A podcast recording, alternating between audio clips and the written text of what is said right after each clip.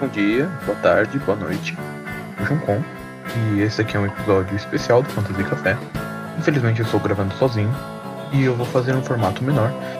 O gatinho ele não estará disponível eh, nos próximos dias e para não deixar vocês sem algum episódio novo, sem interações, eu decidi que a gente pode fazer pequenos episódios extras.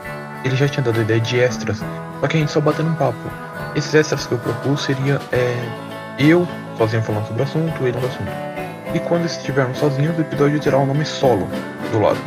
E hoje, como você pode ver pelo título, eu vou falar de uma obra que eu gosto, que é Fahrenheit 451, do autor Ray Bradbury. É, eu vou começar falando um pouco sobre o autor, para algumas curiosidades que eu sei, nada assim muito demais, e eu vou deixar a conversa esquizofrenia. Eu vou deixar o assunto rolar um pouquinho, sozinho, né, no caso, com alguns é, apontamentos que eu tenho sobre a obra, sobre algumas críticas, sobre algumas é, obra, é, os pontos que eu gosto, pontos que eu não gosto, e eu vou tentar tornar isso o mais é, legal possível para vocês ouvirem. Não ajuda ouvirem eu falando sozinho sobre algum. O livro Fahrenheit 451 ele foi escrito em 1950 por Ray Bradbury, como eu já disse, e o livro ele começou é, em 1947 com o conto Bright Phoenix, ele era publicado numa revista. Ele foi publicado numa revista é, chamada Magazine of Fantasy and Science Fiction. Só que ela só foi publicada bem depois. Foi ali que nasceu a ideia do Ray escrever para Red 451. E esse livro, como ele foi escrito na, na época da Guerra Fria, ele traz algumas críticas à sociedade americana da época. Como, por exemplo, é, a disfunção da sociedade, é, o quanto as pessoas, elas, é, os eletrônicos na época, e eram raros. Ele traz uma crítica bem, bem presente, assim, na época, que é, é a televisão. Ele critica muitas telas no livro. E isso é sensacional. Tipo, na época. Hoje é um pouco datado. Eu falar, ah, televisão é ruim, internet é ruim, porque a gente já vive isso. Só que o cara ele falar num contexto em que era raro a televisão e que iria se tornar isso é muito visionário. Ele apresenta um futuro aqui no livro onde todos os livros eles são proibidos. E as pessoas elas não têm uma opinião própria, elas não têm uma personalidade própria. Elas são loucas por dentro. E uma personagem que demonstra muito isso é a Mildred. Eu vou falar mais pra frente dos personagens, mas é mais ou menos isso. As pessoas elas são bem fúteis, bem vazias. Elas vão perder tempo apenas com interações é, pelas telas, pela televisão. E ele bate bastante nessa tecla. E tipo, pessoas que leem livros são consideradas criminosas. E o personagem central da obra é o Guy Montag, eu chamo de Montag, mas é relevante. Ele é bombeiro e na sociedade os bombeiros eles não servem para salvar pessoas de incêndios. Eles servem para queimar livros. A única função dos bombeiros é que elas têm a impermeabilização é, contra fogo, tipo é como se fosse um forrado de plástico que não pega fogo. E dá pra ver no livro como a história foi tão alterada. Tipo, sem os livros, sem uma presença constante do passado, com essa é, imbecilização das pessoas, as pessoas simplesmente jogaram a história delas fora. Tanto que é, ninguém mais se lembra no livro, não existe mais uma pessoa viva que tenha presenciado os bombeiros é, salvando incêndios. Isso é bem esquisito. E ele, o Ray, ele escreveu numa máquina de escrever alugada, tendo uma biblioteca, colocava uma moeda na máquina, a máquina liberava por um certo tempo, ela ficava tic-taqueando ele tinha, por exemplo, meia hora para escrever com 10 centavos. E ele sabe, existe um relato, é, sabia exatamente quanto custou o livro, porque ele ia com um capítulo manuscrito e ia lá digitar. Aí eu vou passar um pouquinho para os personagens e o livro ele apresenta poucos personagens, um núcleo bem fechadinho de personagens, não tem tantas interações, mas funciona muito bem. O personagem principal, como eu já falei, é o Guy Montag, ele é um bombeiro. E no decorrer do livro, ele vai se desconstruindo. É, o Gaia ele vai deixando de ser o bombeiro que queimava os livros e ele vai passando por uma metamorfose. Ele vai é, se abrindo ao mundo. Ele era um cara fútil, como todos os personagens do livro são. Só que ele encontra uma personagem, eu já vou linkar com ela, que é Clarice, a personagem. E a Clarice ela é uma pessoa bem vívida. O Gaia ele nunca presenciou uma pessoa vívida como ela. E começa a abrir um pouco os olhos dele. E ele passa a questionar algumas coisas que ele simplesmente não questionaria se ele nunca encontrasse essa garota.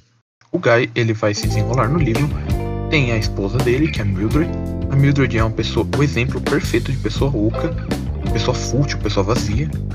Ela não tem uma personalidade própria, ela depende unicamente da tecnologia para interagir. Ela não tem opiniões, ela não tem é, questionamentos, ela é uma personagem que chega a ser irritante em alguns momentos, mas ela serve muito bem como crítica e ela é perfeita nesse papel. Nós temos o antagonista do livro, que é o Capitão Betty, Betty, Iri, não sei pronunciar. Eu sempre pronunciei Betty, mas eu tenho quase certeza que está errado. Temos o Capitão Betty, Beat, ele é o chefe do Montag, e durante o livro, o Beat é quem mantém o Montag no chão. Enquanto o, o Guy ele tipo, começa a abrir com a personagem da Clarice, o Beat ele é tipo o cara que fala, não, mano, tem que pôr fogo nos livros. É, a sociedade é boa como é. Tipo, a tecnologia ajuda a gente, não tem por que a gente precisar de livros. E ele entra em questionamento por causa dessas duas forças, da Clarice e do Beat. Um, um outro personagem muito que eu quero falar é que ele traz um papel de mentoria pro Guy, que é o Faber. O Faber, ele era um professor de inglês.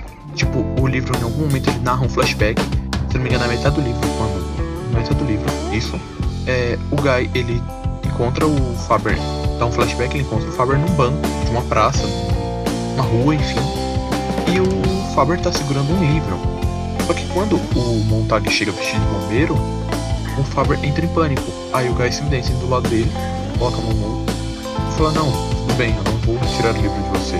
Aí tipo, ele pergunta o que você tá lendo, pá. E é muito interessante você ver que o personagem do Guy, ele é um personagem que tinha salvação, que tinha, é, assim, um interesse mínimo pelo mundo. E o personagem da Clarice e do, do, do Faber, eles abrem essa, esse leque de possibilidades para ele. Ele abre essa visão do mundo pro Montag. E é bem interessante. E o Faber, durante o livro, ele dá esse papel de mentoria pro Montag. Ele instrui o Montag é, em várias coisas, assim. É, não vou dar spoilers, claro, é um livro muito interessante. E eu odiaria dar spoilers pra sacar a experiência de alguém. Então, vou me abster. Temos bastante tecnologia no livro. Temos um personagem que se chama Sabujo Mecânico. É tipo um cachorro, uma aranha, assim, esquisito. Que ele rastreia pessoas que têm livros e ele fareja as pessoas. Então, tipo, é, tem um determinado momento que o Sabujo detecta uma pessoa a tipo 5 km por pequenas gotículas no ar. E é uma inovação tecnológica bem legal. Embora não seja o foco do livro a inovação tecnológica, robôs, carros super rápidos, ela está presente. E é muito interessante. O que mais eu posso falar sobre o livro? Ah, meu parecer. É um livro assim, é meu segundo livro favorito. Eu gosto bastante dele. É, a última edição dele, se eu não me engano, foi pela editora Globo, no selo Biblioteca Azul. Inclusive estou segurando ela. É uma capa assim vermelhinha, um desenho minimalista dos bombeiros. É bem curto o livro, se divide em três partes. É um livro bem antigo, mas a crítica dele, embora ela seja um pouco datada, assim, ah, a tecnologia é ruim, ela faz de uma maneira assim natural. Ela não fica batendo só nisso, a tecnologia é ruim, a tecnologia é ruim ele abre os olhos do mundo. E ele é uma distopia, embora seja uma das campeãs de distopia, ele é bem positivo no final. Assim, quem ler vai saber o que eu tô falando. Quem já leu, quem quer ler, chegar ao final, vai saber do que eu tô falando. Tipo, as distopias, como por exemplo, Admirável Mundo Novo, 1934, é, O Conto da Aya, enfim. Essas são as que eu, eu lembro assim de cabeça. Nós, é, Solares, todas elas acabam de uma maneira bem assim negativa, assim. O leitor ele acaba sem perspectiva, ele fica triste, deprimido. E não, Fahrenheit 451 é diferente. Ele traz, é, como posso dizer, ele dá um, uma ah, pode melhorar, entendeu? Assim, tudo vai ficar bem. A gente precisa só achar o jeito certo de fazer a coisa. E essa crítica é perfeita, porque você não precisa de uma distopia negativa. O mundo já é negativo o suficiente. A literatura se encontra assim. Ou melhor, entendeu? O que mais eu gosto no livro? Deixa eu pensar. O núcleo de personagens dele, eu falei antes, mas é, é bem fechadinho. Você não precisa de muitos personagens e funciona muito bem.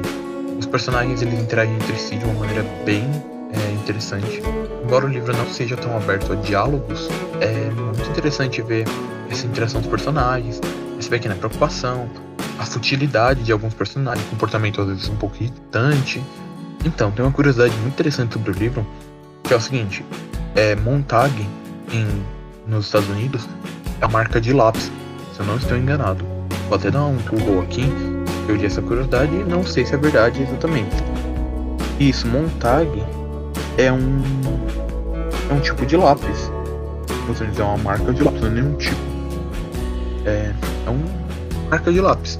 E Faber remete à marca Faber-Castell, que é uma marca de papéis. Não, calma, troquei, legal. Faber é a marca de, de lápis, de canetas, borrachas, enfim, materiais escolares que a gente conhece. E ela é de renome internacional. E Faber aqui representaria um lápis e Montag representaria um papel. Montag é um papel, eu troquei bem legal aqui. Deixa eu até ter certeza. Montag Paper Company, é isso mesmo. Montag aqui é uma marca de papéis. Então, Montag seria uma folha em branco e Faber, que é o mentor dele, escreve em Montag. Vai é, mentorear, né? Nossa, nem sei se essa palavra existe, os neologismos tá forte hoje. É, o Faber ele vai escrevendo Montag, ele vai é, criar uma personalidade para ele, porque até então ele não tinha um, uma personalidade própria, ele era uma pessoa fútil e isso é bem presente no livro do Ray. É, eu vou ficando por aqui. Muito obrigado por vocês ouviram. É, mandem suas dúvidas pelo e-mail, mandem pelo Twitter. Eu estou bem presente no Twitter. Eu fico o dia inteiro ali no, no meu Twitter e no Twitter da, do podcast é, vendo dúvidas, curtindo coisas, vendo o que tem mais de novo no da cultura, da cultura pop. E mandem suas dúvidas, mandem suas sugestões. É, geralmente nossa audiência ela tá bem mais ligada a mim e o gatinho. E mandem, se vocês tiverem nosso WhatsApp, nosso Facebook, mandem. É, a gente vai ficar muito feliz em responder suas sugestões, seus temas. E inclusive já mandaram alguns temas para mim. É, eu mandei pro gatinho, a gente vai separar alguns para falar. Como hoje eu estou sozinho, é, não tem como eu falar exatamente com temas mais complexos, mas saiba que eu li, eu gostei muito das sugestões e muito obrigado por ouvirem a gente. A nossa audiência é diminuta, mas a gente gosta bastante de vocês. Eu sou novo nesse formato de podcast, eu não ouço tantos podcasts, então se vocês tiverem alguma crítica para melhora do podcast, é, assim, dicas de fala, porque eu falo muito mal separação de roteiro, porque eu não roteirizo esse podcast só vai. Às vezes eu tô com a página do Google aberta só pra fazer uma pesquisa rápida, igual eu fiz em alguns momentos aqui. É isso. Muito obrigado por ouvir a gente até aqui e até a próxima.